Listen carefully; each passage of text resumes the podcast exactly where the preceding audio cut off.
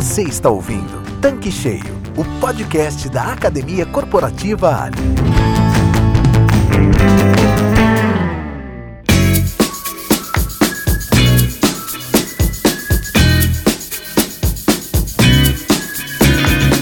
Olá, sejam muito bem-vindos ao Tanque Cheio, o podcast da Academia Corporativa. Eu sou a Karen Rodrigues e antes de apresentar o tema de hoje, eu quero falar com vocês sobre a super novidade. Gente, super novidade é pouco. Eu quero contar sobre uma master mega ultra novidade, que é o lançamento do canal do Telegram da Academia Corporativa. Você que é revendedor Ali vai ter acesso aos mais diversos conteúdos relacionados ao seu posto. Lá você vai ter vídeos, áudios, notícias, e-books, alertas e muito mais. Tudo isso preparado com todo o capricho pelo nosso time de especialistas. Bom, gente, é conteúdo de verdade, exclusivo para você, revendedor e revendedora Ali, e para acessar é só entrar no blog do revendedor. Corre lá que tá demais. E agora, depois dessa blaster novidade, chegou a hora de falar do tema do tanque cheio de hoje. Dando continuidade à série A Evolução do Varejo, eu tenho o prazer de ter aqui novamente a Mônica Assis, especialista em varejo, ou como ela prefere dizer, especialista em gente, para trazer o tema Reinventando o Negócio. Mas qual negócio? O seu. Mônica, muito obrigada por estar aqui conosco mais uma vez e eu tenho certeza de que este episódio vai ser recheado de conteúdo valioso para o revendedor, a exemplo do último. Olá, Karen, que honra participar mais uma vez aqui da bancada do Tanque Cheio. Muito obrigada pelo convite mais uma vez. Agora, respondendo a sua pergunta, sim, hoje é dia de encher o tanque com muito conhecimento. E para a gente começar, eu vou citar aqui uma frase de efeito, que é do Benjamin Franklin. Ele foi um dos principais líderes da Revolução Americana, ele foi inventor do, do para-raios, ele foi um filósofo, enfim. E olha que frase marcante que ele deixou aqui para gente. Prestem atenção, caros ouvintes. Investir em conhecimento rende sempre os melhores juros. E eu acredito tanto nisso que não é à toa que eu trabalho aí na Convergente, que tem como foco o conhecimento, a aprendizagem. E eu já vou avisando assim logo de início para todas as pessoas que estão nos ouvindo aqui. Para o aprendizado acontecer, nós temos que estar de cabeça aberta para o novo. Uma pergunta que todos querem a resposta: o que o revendedor precisa aprender para reinventar o seu negócio? Para sobreviver e prosperar, penso eu, no atual cenário, o revendedor precisa ter a mente aberta, como eu já falei, para construir novas ideias, desconstruí-las e reconstruí-las constantemente. Eu vou fazer uma analogia agora aqui, assim como uma criança faz ao brincar com os blocos de Lego. Joga aquele balde de Lego no chão, começa a construção, não gostou, desconstrói, precisou melhorar alguma coisa, ele coloca algumas peças, então penso que hoje o líder ele precisa ter o pensamento mesmo de Lego. E a liderança do posto só não pode ficar parada mediante as situações adversas que atualmente estão passando, né? Então, resumindo assim, se nós estamos passando por momentos de mudanças tão difíceis, que eu afirmo assim, que dá até medo. Eu acho que a palavra hoje em dia que a gente tem em mente é o medo. E aí acontece um problema aí. Quando bate o medo, nós temos três possíveis reações mediante essas mudanças. Um é congelar, a segunda é fugir, a terceira é reagir. E eu vou falar agora uma por uma aqui. Bom, congelar eu falo no sentido de entrar na pilha do medo. Sabe que você entra naquela pilha, o medo, bateu o medo, você começa a entrar na pilha e aí o revendedor, eu falo especificamente agora para você, ouvinte revendedor, né? O revendedor ele mobiliza, ele não consegue fazer absolutamente nada, ele só fica pensando no problema, atraindo pensamento negativo o tempo todo, pensamentos negativos, pensamentos negativos. E esse é o tipo do medo que aterroriza, imobiliza e aterroriza. E o segundo, a segunda possível reação é o ato da gente fugir do problema, que eu considero assim pura covardia o revendedor toca o negócio como se nada tivesse acontecendo ao seu redor. Ele continua fazendo as coisas do mesmo jeito que fazia, não percebe o que está acontecendo ao redor, as mudanças. Então, eu penso que isso é um ato de pura covardia. E a terceira possível reação significa o vendedor enfrentar todos os desafios com muita esperança e positividade. Eu ainda acrescento mais aqui.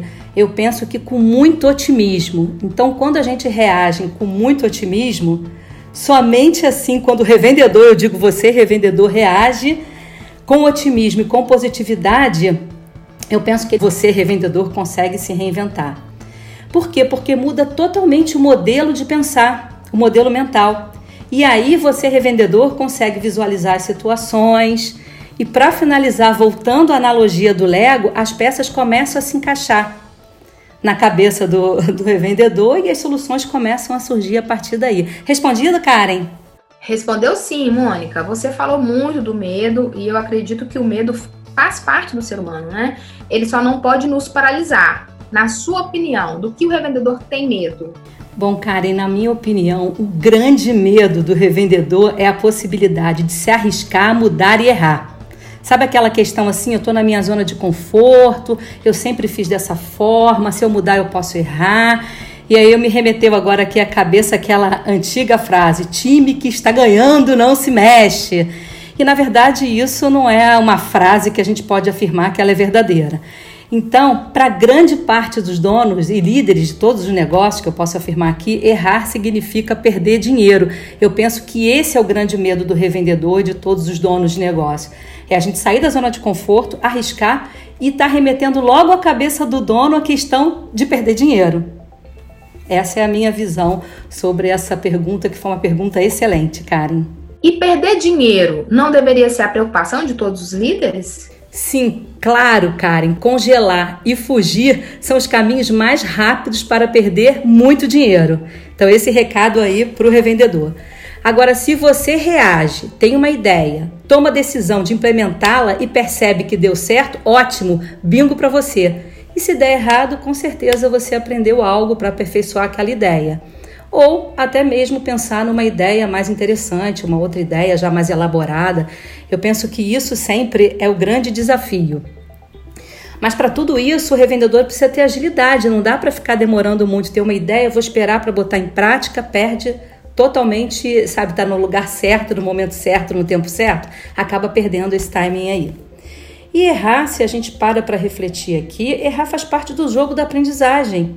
É fazendo que aprendemos e acertamos. Me veio à cabeça agora, Karen, eu acho que você vai adorar, que foi uma música, é uma música do J Quest, que eu acho que deve ser o melô hoje, principalmente nos dias de hoje aí, para todo revendedor. Vou cantar um pouquinho, vou me arriscar, hein? Ei, medo, eu não te escuto mais. Você não me leva a nada. Então que fique o recado aí, o medo não vai te levar a absolutamente nada. E aí também agora para ilustrar, eu sempre gosto de ilustrar, né, para poder a gente tangibilizar mais esses conceitos e que a gente está falando aqui. Tem alguns exemplos clássicos de empresas que não deram certo no início, mas deram a volta por cima e se tornaram hoje empresas de sucesso. Eu tenho certeza, algumas empresas que eu vou citar aqui, né, que uh, os revendedores vão lembrar assim com muito carinho dessas marcas. Primeiro, e aliás eu vou falar em marcas não, a gente fala em marcas e fala em empresas que se reinventaram. Eu acho que antes da construção da empresa, eu preciso falar de gente. Que agora eu vou dar o exemplo da Honda, que é uma marca super forte no mundo todo, mas especificamente eu vou contar um pouquinho da história de superação e de sucesso do seu fundador, que é o Soichiro Honda. Então vamos lá a história dele.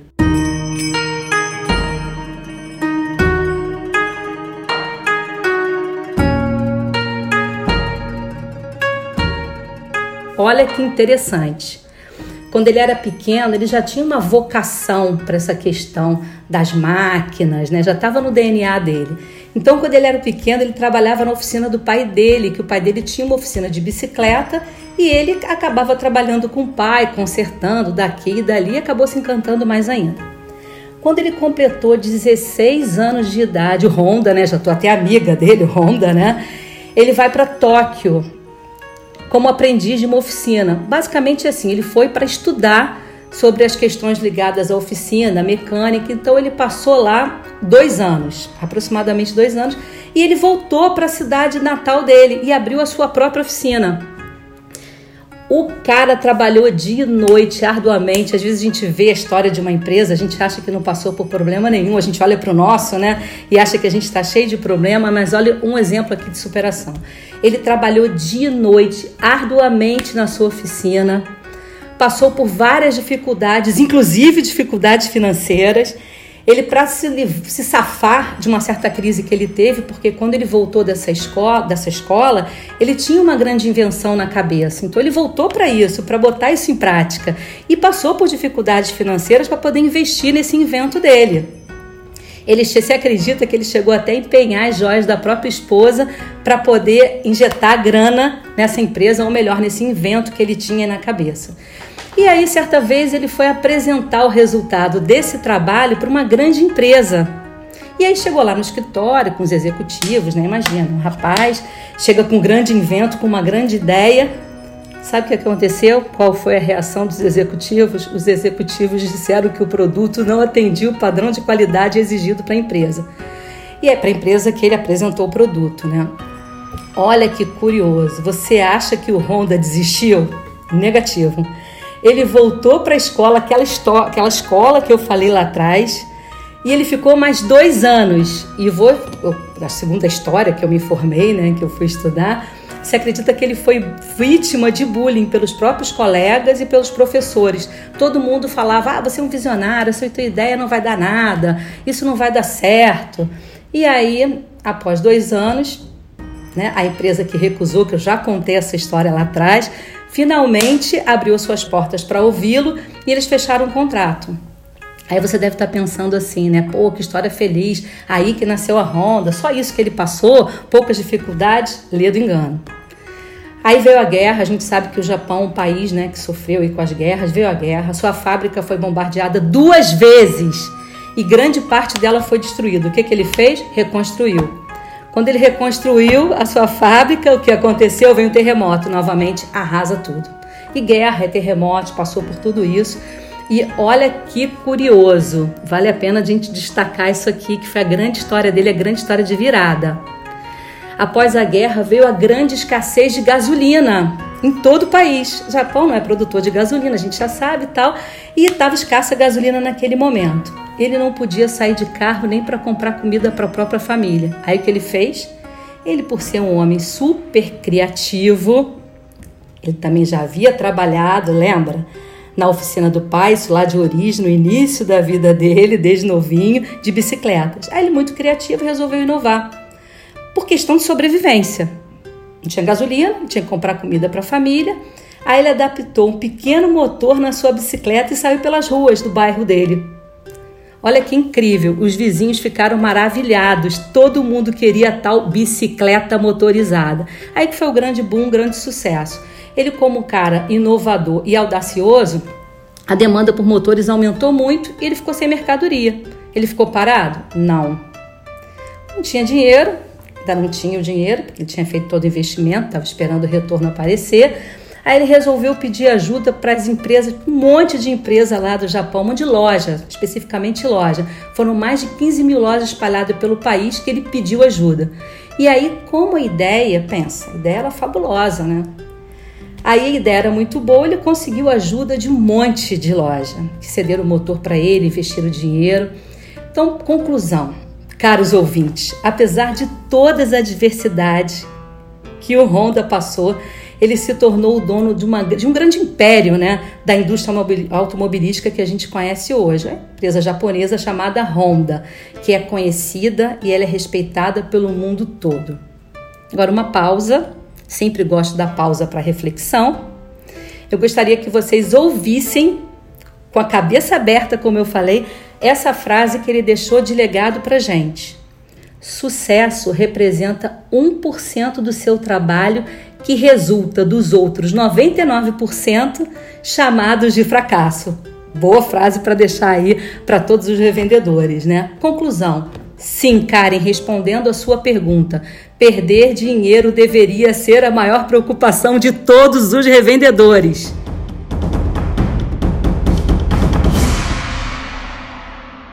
Isso mesmo, Mônica, e eu adoro a forma que você enxerga o varejo. E você nos trouxe uma grande inspiração da empresa Honda, o seu case de sucesso e superação. E refletindo um pouco aqui, ter uma ideia inovadora não é tão difícil assim, né? Quais são as dicas que podem minimizar o erro na implementação de uma ideia? Karen, eu vou responder essa pergunta fazendo outras perguntas, pode ser? Sim, Mônica, claro. Então vamos lá. Primeiro lugar, quem são as pessoas, eu vou afirmar aqui, as únicas pessoas que investem dinheiro no nosso negócio, Diego, na nossa revenda, além dos acionistas? Tempo para pensar. E eu tenho certeza que os ouvintes já responderam, pode ser mentalmente ou falaram para quem está do lado, os clientes. E é isso mesmo. O cliente, né, só para a gente ter uma ideia, o cliente literalmente ele investe muito no nosso negócio. E aí ele tira o dinheiro do seu bolso, ele paga pelos produtos e serviços. Então por isso que uma ideia para ela ser boa, ela precisa ser boa primeiro lugar para o cliente, porque é ele que investe no nosso negócio. Isso é indiscutível, tenho certeza que todos devem estar pensando e concordando comigo. Então, o grande investidor do nosso negócio, que tira o dinheiro do bolso e que investe todos os dias, é o cliente. Então, o revendedor, para ele investir, né? Eu boto aí investir entre aspas, que pode ser dinheiro ou pode ser tempo também, uma, em uma ideia. E é claro, como você já bem falou aí, minimizar a margem de erro, ele precisa planejar. Falei um pouquinho mais alto que é para a gente entender isso que a gente não pode fazer de qualquer maneira. A gente tem que ter um planejamento, a gente tem que ter um passo a passo, a gente tem que ter criatividade, mas tem que ter planejamento. A partir do momento que surge uma ideia, eu fui criativa.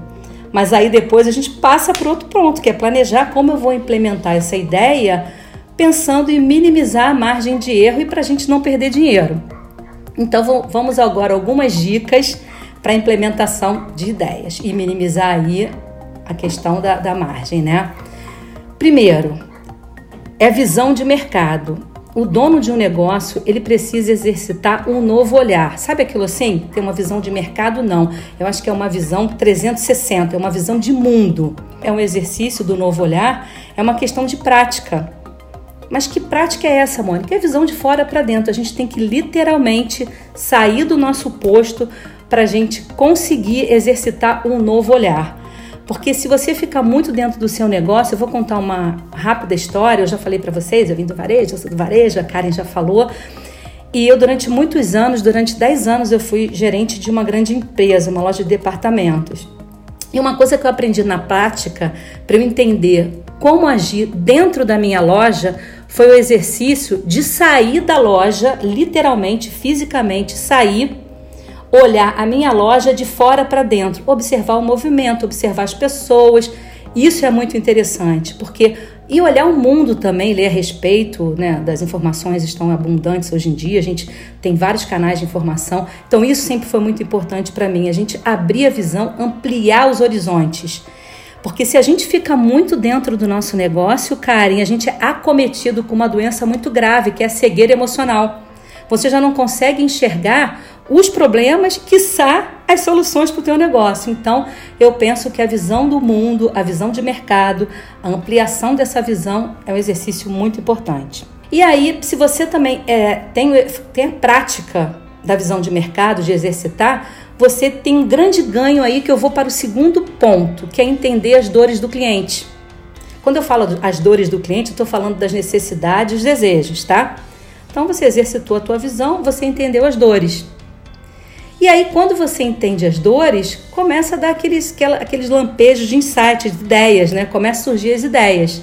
Se surgiu as ideias, eu agora eu vou para o quarto ponto, que é validar essas ideias. E com quem que a gente precisa validar essas ideias? Para quem atende o cliente, que é o vendedor de pista. Você só tá com a ideia na cabeça, compartilha com ele e com o próprio cliente também. Isso é um trabalho colaborativo, quando você quer validar uma ideia.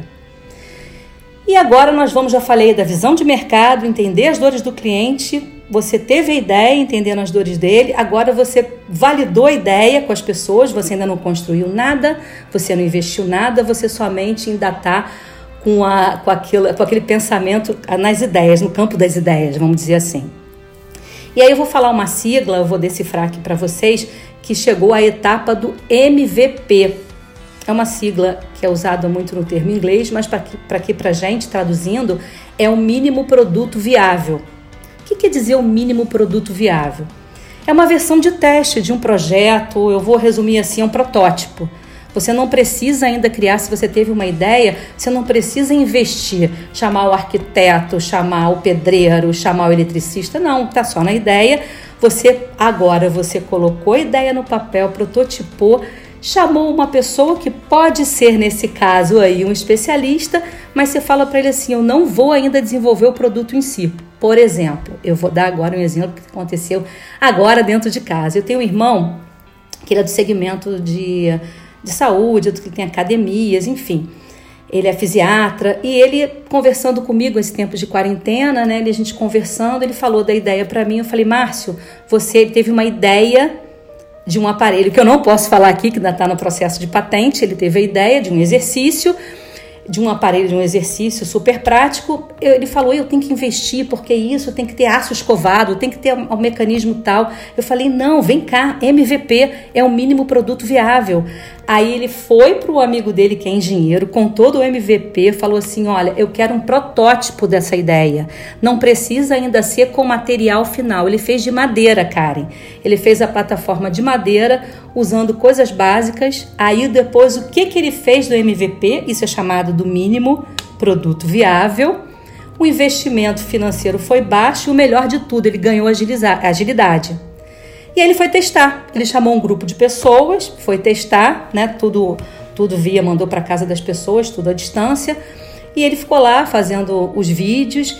Pra, aí veio a testagem para identificar o que, que não deu certo. Aí ele anotou tudo que não deu certo, voltou para o engenheiro, pediu para o engenheiro fazer as melhorias do produto. Aí depois isso foi uma baita aprendizagem para ele. Agora ele já está na etapa de produção e agora vai entrar na etapa que é a oitava etapa aqui, que é de implementação.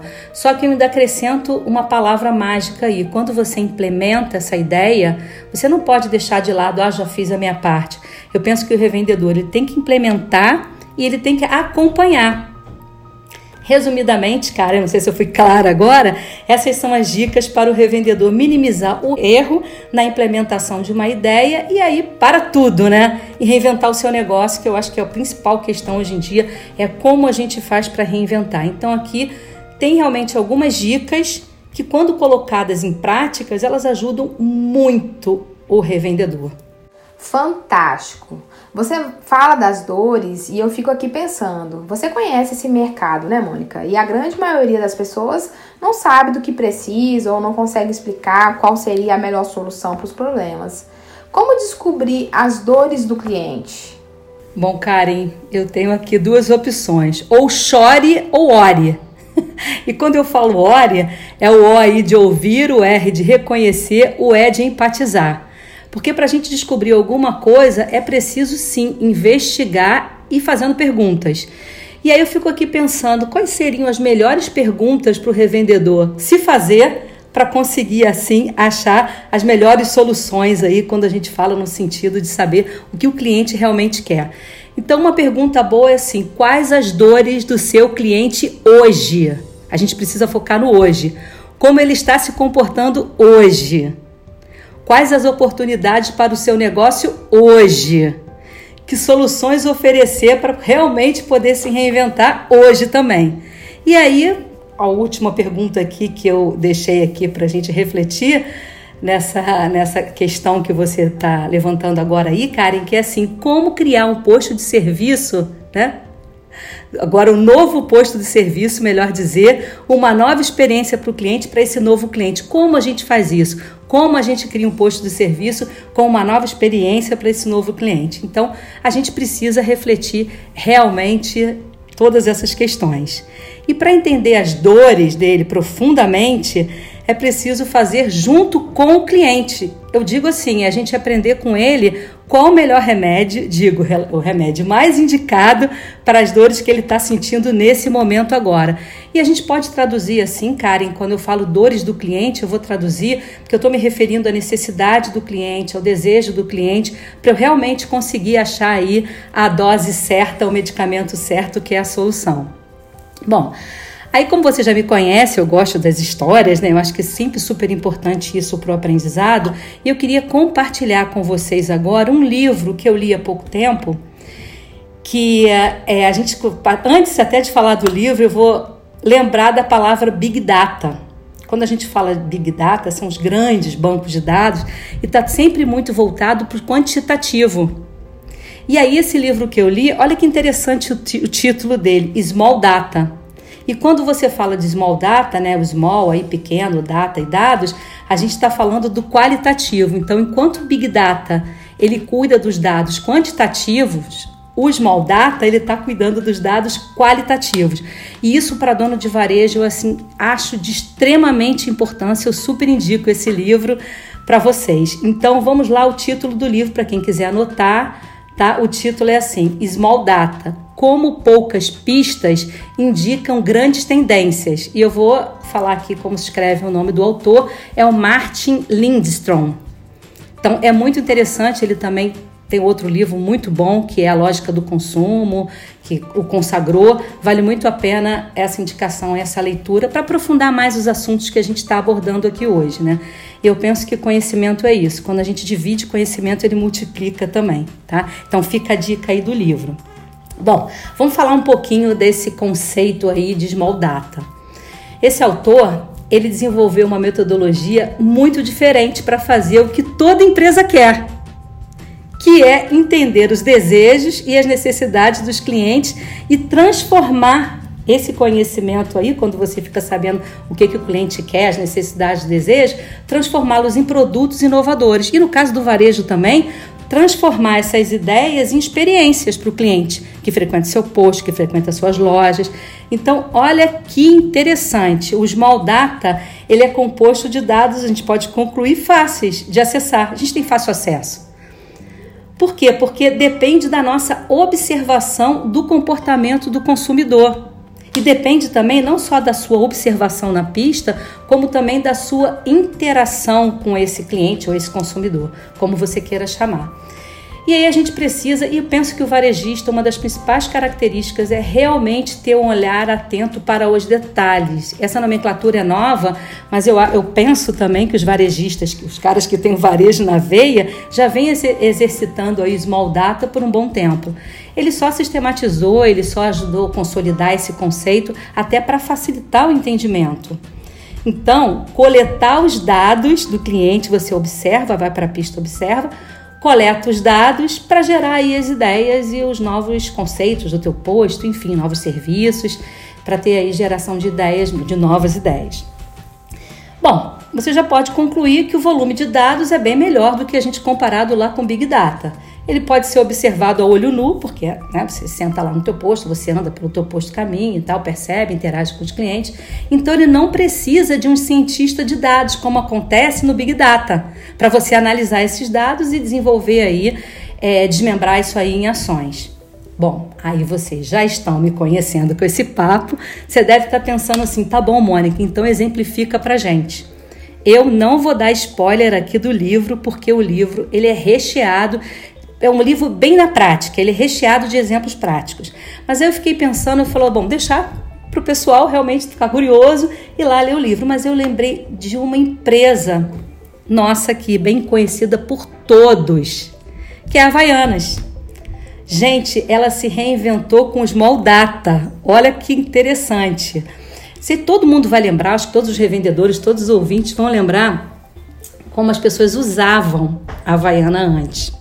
Antes agora de virar até moda, de, do conceito, né? Enfim. Olha só, foi feita uma análise do comportamento do cliente do passado. Lá no passado, quem é mais, eu acho que quem é mais meu contemporâneo vai lembrar, né? Na época das sandálias de solados brancos, que a Havaiana só tinha aquele solado branco e o lado oposto, né, o lado da sola, ele tinha uma cor azul lá. E as pessoas começaram a trocar, colocar sola para cima. E eles descobrindo isso, eles perceberam que os consumidores, que os clientes, eles queriam uma, uma sandália de uma cor só. E a partir daí eles criaram os novos modelos de uma única cor, lançaram uma campanha para reposicionar a marca, que foi uma campanha muito boa e atraiu os, o público que ele já tinha e novos públicos também. E com isso ele, ele levou aí o produto para uma categoria que eu posso afirmar que uma Havaiana hoje é objeto de desejo e a gente sabe também que ela é uma marca brasileira, ela é reconhecida no mundo todo como o jeito brasileiro aí. Então, é um exemplo que todo mundo viveu isso, quem é contemporâneo daquela época viveu. E as pessoas que são mais jovens agora conhecem se identificam aí com a Havaiana, porque gostam das cores, de, todo, de toda a bossa que eles colocam em tudo, todas as coleções. Então, assim, o exemplo de small data, aí você também pode me perguntar, e Karen, eu deve estar pensando, né? Mônica, tá bom. Será que a gente não pode dar um exemplo de small data voltado para Ali? Aí eu vou falar sim. E eu também, quando eu fui, hoje eu sou varejista na veia até hoje, mas quando eu trabalhava direto em loja, eu também já tinha preocupação, acho que todos têm, hoje em dia tem até leitura para fazer isso daí de uma forma mais, mais técnica, né? mais automática, que é a taxa de conversão do cliente da loja. Quantos clientes entraram na sua loja e quantos compraram. Hoje tem sistema, tem tudo. Mas isso é um exemplo de small data, porque você pode até, numa tarde no seu posto, ao invés de você ficar dentro do escritório, às vezes né, a gente fica reclamando, oh meu Deus, a vida, é reação positiva e otimista. Vai para a pista, fica paradinho lá na pista, observando quantos, né, quantos veículos pararam lá na bomba e dali, a partir de quantos veículos pararam na bomba, quantos deles é, trocaram óleo, quantos frequentaram sua loja de conveniência. A partir daí você começa a ver insights e até interagir com o cliente também para poder, como eu falei lá atrás, né, lá no início, na outra pergunta, que, na tua resposta, é, sobre a pergunta que você me fez anteriormente, que eu já falei detalhadamente aí. Então, Karen, eu penso que boas reflexões eu acho que é, começam com boas observações. Então, eu espero ter ajudado agora com essa resposta aí à sua pergunta. Mônica, na sua opinião, qual a principal mensagem para o revendedor colocar tudo em prática? Karen, agora eu vou fazer um convite para o revendedor refletir. E para isso eu vou contar a história de um físico matemático super conhecido que é o Albert Einstein. Preste atenção que vale a pena ouvir essa história, eu vou ler aqui. Interessados em descobrir a fonte da sabedoria de Einstein e onde ele encontrava inspiração para responder às mais difíceis e complexas questões do universo, lhe perguntaram certa vez o que ele faria se tivesse que resolver um problema complexo que salvaria sua vida com um curto espaço de tempo para encontrar a resposta. Preste atenção na resposta do Einstein agora, o que ele respondeu com muita sabedoria e que virou uma frase conhecida mundialmente. Vamos lá. Olha a resposta dele. Se eu tivesse uma hora para resolver um problema e minha vida dependesse da solução, eu gastaria os primeiros 55 minutos determinando a pergunta certa a se fazer. E uma vez que eu soubesse a pergunta, eu poderia resolver o problema em menos de cinco minutos. Olha que frase inteligente. E concluindo, a fonte, aí o que a gente pode aprender com isso, né? A fonte da sabedoria está em fazer as perguntas certas, fazer boas perguntas. E para a gente refletir mais um pouquinho ainda, essa eu vou deixar mesmo de dever de casa, não precisa responder agora, todos os revendedores que estão ouvindo a gente, até porque também eu vou agora me inspirar no Einstein de novo, ele falava que uma boa pergunta também não é aquela que você responde de imediato. Você pode demorar algum tempinho para responder, não muito. Então fica de dever de casa aqui. Essa pergunta eu fiz pensando em como a gente pode ajudar o revendedor com boas perguntas. Vamos lá. O que você pode mudar no seu posto para que 100% dos clientes voltem e recomendem os seus serviços para outros clientes? Então, fiquem com esse dever de casa aí para pensar um pouquinho o que vocês podem fazer para realmente reinventar o seu negócio. Espero ter ajudado com essa pergunta, Karen.